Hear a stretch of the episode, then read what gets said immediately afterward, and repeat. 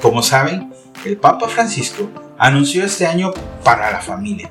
Por lo tanto, platicaremos en estos capítulos sobre ella. Primero nos apoyaremos en la encíclica La Alegría del Amor y terminaremos con Familiares Consorcio de San Juan Pablo II. Espero y te animes a leerlos. Bueno, ese es el fin de estos capítulos. El deseo de la familia permanece vivo, dice, dice el Papa Francisco.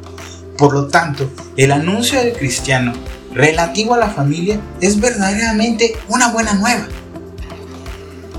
La Biblia está poblada de familias, de generaciones, de historias de amor y de crisis familiares. Pero hay una promesa en el Salmo 128 y el Papa nos ha invitado a reflexionar sobre ellas. La dicha que encontraremos en su camino, de ver fecundo su amor y donde reinará la paz. Para empezar, el Papa Francisco nos invita a cuidar el centro de la familia, tú y tu esposa. En ello se realiza el designio primordial. Dios nos crea a su imagen y semejanza. La tarea de los esposos es amar y generar vida. Por eso el amor es fecundo. El fruto de esta unión es ser una sola carne. El resultado son los hijos, es decir, estos.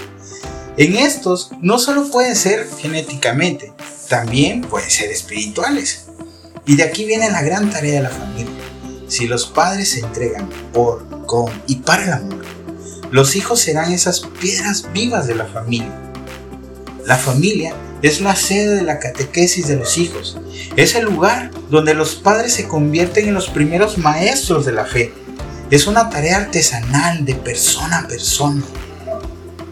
Los hijos están llamados a acoger y practicar, honrar a sus padres. Y esto indica el cumplimiento de los compromisos familiares y sociales. Sin embargo, el mismo Evangelio nos recuerda que los hijos no son propiedad de la familia, sino que tienen por delante su propio camino.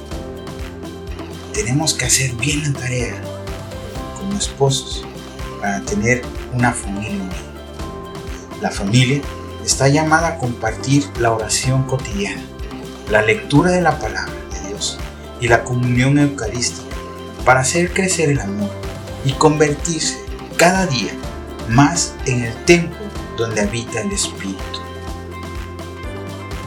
Esa es nuestra tarea. Cuando nos volvamos a escuchar, te platicaré la realidad y desafíos que quizás podremos estar viviendo ya. Nos escuchamos pronto. Yo soy tu hermano Joaquín Medina para los compas Juaco.